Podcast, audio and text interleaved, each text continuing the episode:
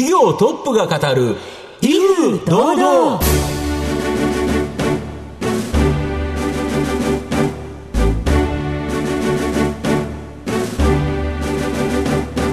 毎度相場の福の神こと藤本信之です。アシスタントの飯村美希です。この番組は巷で話題の気になる企業トップをお招きして番組の指揮者的役割である財産ネット企業調査部長藤本信之さんが独特のタクトさばきでゲストの人となりを楽しく奏でて紹介していく企業情報番組です。今週はですね、はい。まあ、日本の製造業ですね縁の下の力持ちのように支えてくれる企業をご紹介したいなというふうに思います、はい。今回も素敵なゲストをお招きしてお送りいたします。どうぞ最後までお楽しみください。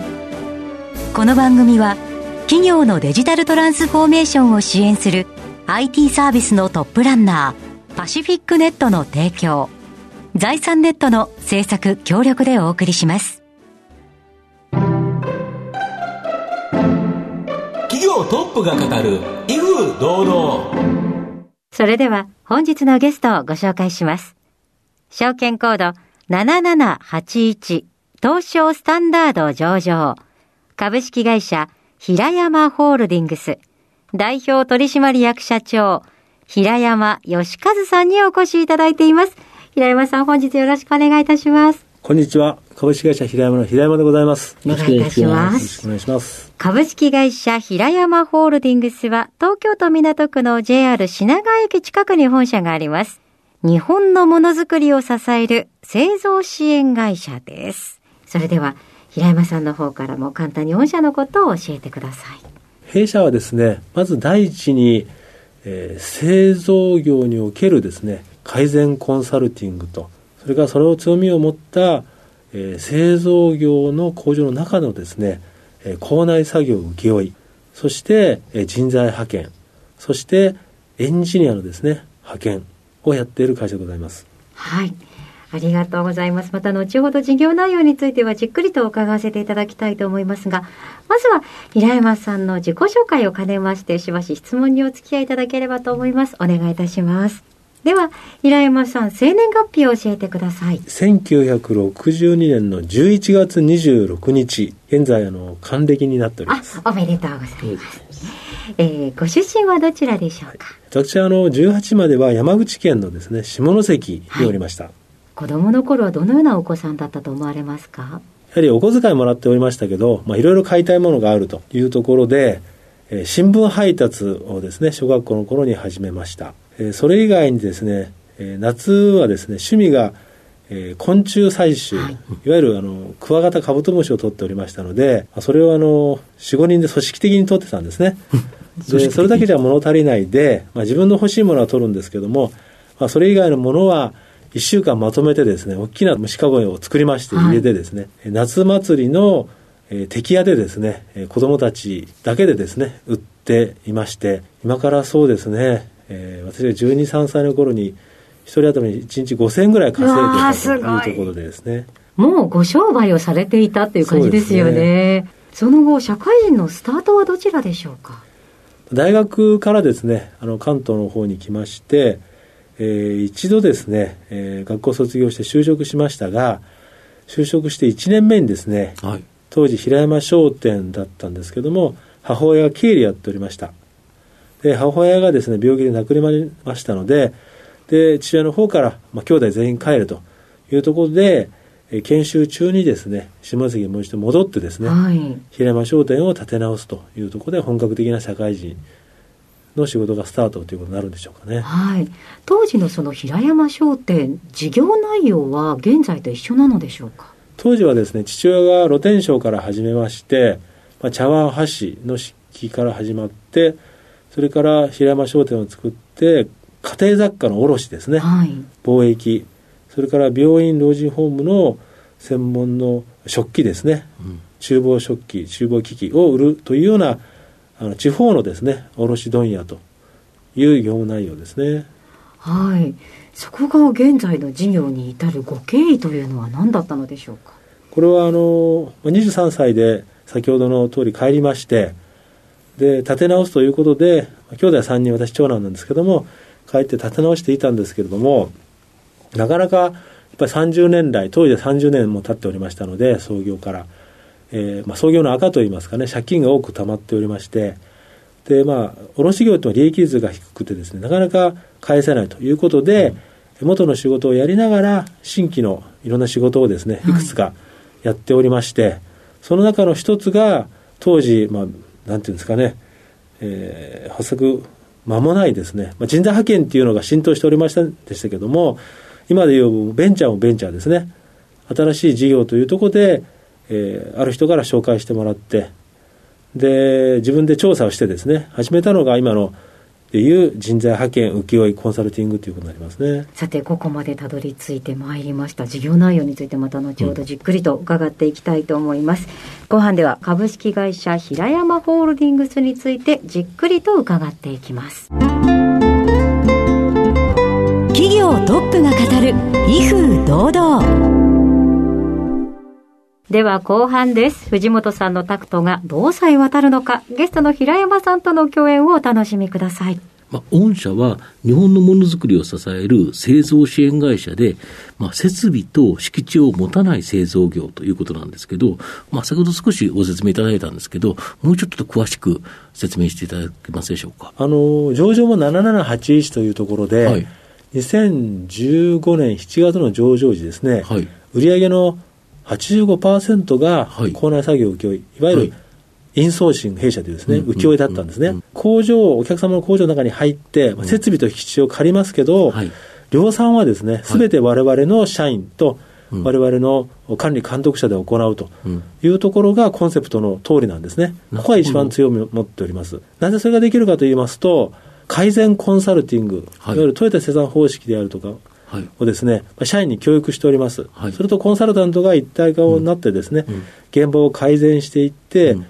生産性を上げる、品質を上げるですね、ということで差別化をして、請負業がお客さんと同じ、またそれ以上の生産性を持ってできるということが一番の強みとなっております。普通、製造業だと、自社で設備、工場とか、まあ、機械、そういうものを持って、自分たちの社員がものを作るっていう形なんですけど、御社の場合は、その敷地とか設備とかっていうのは借りて、で、御社の社員がそこでものを作って、いくつ作ったらおいくらというような形で請け負うという感じですそうですね、出来高で請け負う。出来高で請け負うあの見方によっては人材派遣の延長線上じゃないかということなんですけども、うん、まあ、人材派遣の場合は、うん、派遣をして時間給でですね、すね。1時間いくらでやりますので、実はあんまり責任がないと。で仕事の指示命令もお客さんが行うと。請負の場合はやはり寝室とか納期ですね。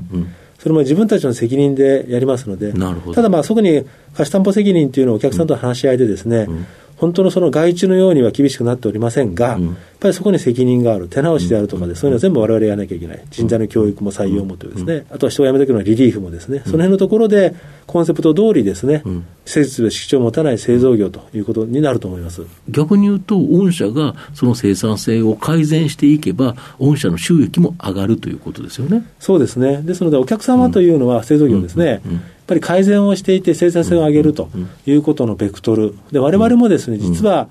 お客さんに任されたこの請負現場というのは、まあ、商品をいい品質で作るということで、商品愛があるということですね。で改善していって精進化する、効率を上げると、自分たちの成果にもなるということで、お客さんのその改善するとベクトルと、それから我々の社員の会社のベクトルが同じ方向なんですね。なるほど。人材派遣の場合は、人数を増やして設けなきゃいけないので、まあでね、どっちかというと、まあ、改善をするよりも、まあ、たくさん人数が欲しいと、お客さんから指示を受けてますので、自ら改善して何か行動するということには、物理的にもならないということで、全くその同じであるように見えてですね、見た目はですね、現場で派遣の人がいる、請負の人がいると。ただし、社員の動きがですね、まあ、全く逆方向ってベクトルが反対なんですね。なるほど。逆に生産性が上がって、人が少なくなったら、派遣だと減っちゃうっていうことですよね。そういうことなんですね。うんそうすると、お客様とその御社の方向性が違っちゃうけど、請負だと、基本、あの、御社もあの生産性をアップすれば、お客様も喜んでいただけるし、まあ、こちらも儲かると。いいですよね。そうね。まあ、そういうことですので、一度起用になると、やっぱり10年、うん、20年ですね、うんうん、やってるお客さんが多いですね。これはやはり御社がそのコンサルティングをやられてて、その改善できるからということですか？えそこも大きな要因だと思います。ただ、普普通のコンサルティングですとですね、うんうん改善の提案はして、あそうですよ。とはお客そうですね、お客さんがやるということですけども、一番の違いは、うん。コンサルタントとうん。現場で実際、えー物を作るオペレーターですね、はい。も、えー、トヨタ生産方式を学んでる、ご映像を学んでるので、うん大勢の力で改善ができるっていうのが、普通のコンサルティング会社とまた違うっていうですね。実際に足をかくコンサルティングというか、そうです手自分の手を動かすと。そうですね、うん口も手も出すコンサルティング企業っていうことですね。えっと、御社12期連続の増収、今期2023年6月期も、まあ、先日中間決算発表されてると思うんですけど、非常に好調なんですけど、この好調の要因、何があるんでしょうか？右肩が急激に上がるというより地味に上がっていくんですけども、やはり一つは、ここ1、2年のカントリーリスクですね、はい。海外、アジア、それからヨーロッパのですね、それでやっぱりキーの部品が日本に入ってこないといろいろなやっぱりリスクがあるということでうん、国内の製造の回帰が始まってます。で、なかなかその工場の立ち上げをうん。しているメーカーさんの経験者が少なくなっているということで、そうですね、日本の工場なんか、久しく作ってないとそいううことですよね。。そこで我々のコンサルタントは、まあ、いろんな企業の OB がいいますので、工場の立ち上げをやったことがある方、うん。それとコンサルタントがセットになって、うん。また我々の、うん。オペレーターですね、うん。管理監督とセットになって、工場の立ち上げのラインからですね、うん。レイアウトから引いて、設備の立ち上げもやる、稼働もやる、量産もやるということで、一気通貫でん。工場の立ち上げができると、この相談が最近多くなってきましてですね、大小ありますけども、うん。そこでオファーが多くなってきてるということが一つと、それから請負現場ですね、はい。を毎年やはり、うん。えー営業利益の5%はですね、うん。改善力によって利益を出していきますので、うん大きく売り上げが上がらずともですね地味な利益率は改善していくという、この仕組みだと思います。御社は新しい新規のビジネス、まあ、工場の立ち上げ支援サービスということで、フルパッケージで提案できるから、まあ、これで大きな仕事をまず取ってくると。で、一回取った仕事を徐々に徐々に生産性を改善していけば、まあ、御社の利益率も上がっていくと。そういうことですか？そういう仕組みになっております。だ二つで、やっぱりこう、大きく成長してきてるという感そういうじですか。ことですね。あと、工場の工程を、例えば撮影した動画を AI 人工知能によってですね、まあ画像解析することで、まあ工場のフィールドワーク支援ソリューション、これが急速に伸びてるそうなんですけど、最近のその AI を使ってはい。DX 化する、はい。スマートファクトリー化するといろいろありますけれども、スマートファクトリーとかよく言われますよね。そうです工場を大掛かりにやるっていうのは、なかなか実際難しくてですね、はいラインごとですね、うん。ピンポイントでうん。アプリケーションを使ってやるというところから始めるのが実際なんですね。うんうんで、今のお話というのは、例えば、派遣も弊社はたくさんやっておりますので、派遣現場ではい。メーカーさんのリーダーがはい。派遣社員に仕事を教えると。で、それをうん。仕事の標準作業をうん。AI に読み込ませてですね、うん派遣社員自らがそれを見ながら自分で標準作業を学ぶことができると。なるほど。で、非標準作業だとアラートが出て止まる。またそのビデオが見れると。なるほど。で教育終わった後、うん。えー正規に配属された後もですね、はい。結構不良を出したりすると。うん。その作業によって、うん。それもやっぱり画像を撮ることによって、うん。不良が出る前にアラートが出るということで、これやることによって何が一番いいかというと、うん。派遣先のお客さんのですね、はい。まあリーダーの仕事が何倍にもですね、そのカメラ、それから AI のアプリを使うことによって、何人もの、えー派遣社員の指導ですね、うん。ができると。うん。で、不良が、えー作る前にそれをキャッチできるというですね、やはり現場のフィールドワークの方を支援する、えーこういうアプリケーションを作ったと。これもですね、メーカーさんと我々とうん。SIA さんがセットになってですね、うん。やっていかないと、うん。なかなかこれが実現できなかったということでですね、うんメーカーさんと SIA さんだけだとなかなかその制度の部分でですね、うん。えー100%求めると、うんうん我々は実際派遣業務でそれやってますので、うん。100%じゃなくてもですね、うん。85%、80%で可能であればもう実現していこうという、この辺のですね、すり合わせができるっていうのが我々は独特だと思うんですね。こういうことを今後やはりカメラにアプリケーションをつくと、まあ、1台、えー何万円とかつくんですけども、うん。それでカメラが増えていくほどですね、うん。まあ、えー利益が上がっていくんですけど、これもお客さんのうん。メリットも多くあるということですね。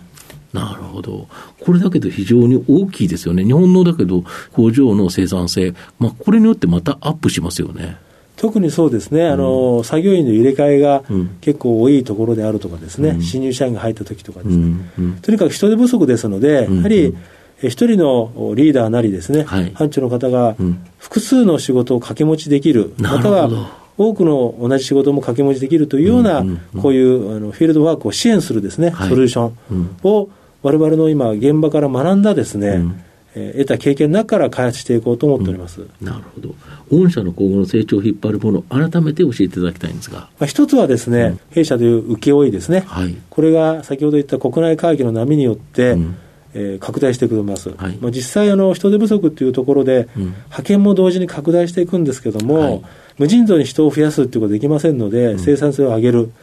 派遣社員にではできないですね、モチベーションを持った社員で請けをやっていくということが一つですね、回答だと思いますし、あともう一つはエンジニアですね。はい。商品がですね、まあ、物からことですね、はい、ソフトへやっぱり付加価値シフトしておりますので、そこでやっぱりその AI を使った先ほど言ったソリューションであるとか、はい、DX 化によるソフトウェアとか増えていきますので、うん、ここを賄う、うん、エンジニアの領域がすごく多くなっていくんですね。はい、で、これを教育する研修センターがある、また派遣するグループ会社がありますので、これまあかなりのあの高難易度のものなんですけれども、高付加価値のエンジニアなんですけど、そこはやはり教育して派遣するということですね。あとは外国人、これもやっぱりエッセンシャルワーカーの部分で、日本の経済を支えるためには、何十万人という外国人が目から必要になってきます、これも避けようと思ってもなかなか難しいですね、そうですね。全方位でですね、うん、えー、彼らを雇用する日本企業をですね、うん、サービスによって支援していくというですね、うん。うん、えー、事業もやっておりますので、この3つがですね、今からわれわれの会社を牽引していくんじゃないかなというふうに考えております。なるほど。では藤本さん、最後の質問をお願いいたします。あなたの心に残る四字熟語、教えていただきたいんですが。昔から私は自らこうやってたんですけれども、率先垂範ということで、やっぱりリーダーですね、が背中を見せながら、やはり部下を引っ張っていくということなければですね、まあ、口だけではなかなか人はついてこないということで、うん、今もこれを肝に銘じてですね、日々行動、仕事をしております。はい。ありがとうございます。改めまして本日のゲストは、証券コード7781東証スタンダード上場株式会社平山ホールディングス代表取締役社長平山義和さんでした。平山さんありがとうございました。ありがとうございました。ありがとうございました。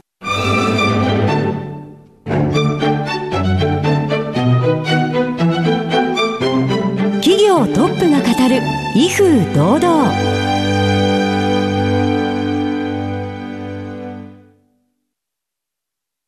企業のデジタルトランスフォーメーションを支援する IT サービスのトップランナ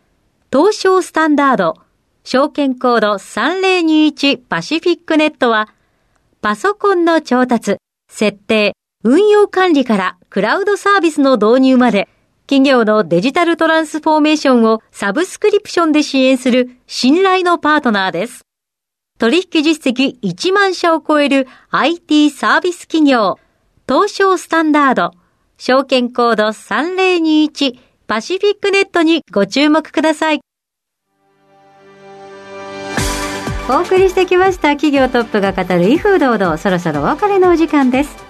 今日のゲストは株式会社平山ホールディングス代表取締役社長平山義和さんでした。そして平山さんの選ばれました四字熟語は率先垂範でございました。それではここまでのお相手は？藤本信之と飯村美希でお送りしました。次回のこの時間まで。ほなさいなら。この番組は企業のデジタルトランスフォーメーションを支援する IT サービスのトップランナーパシフィックネットの提供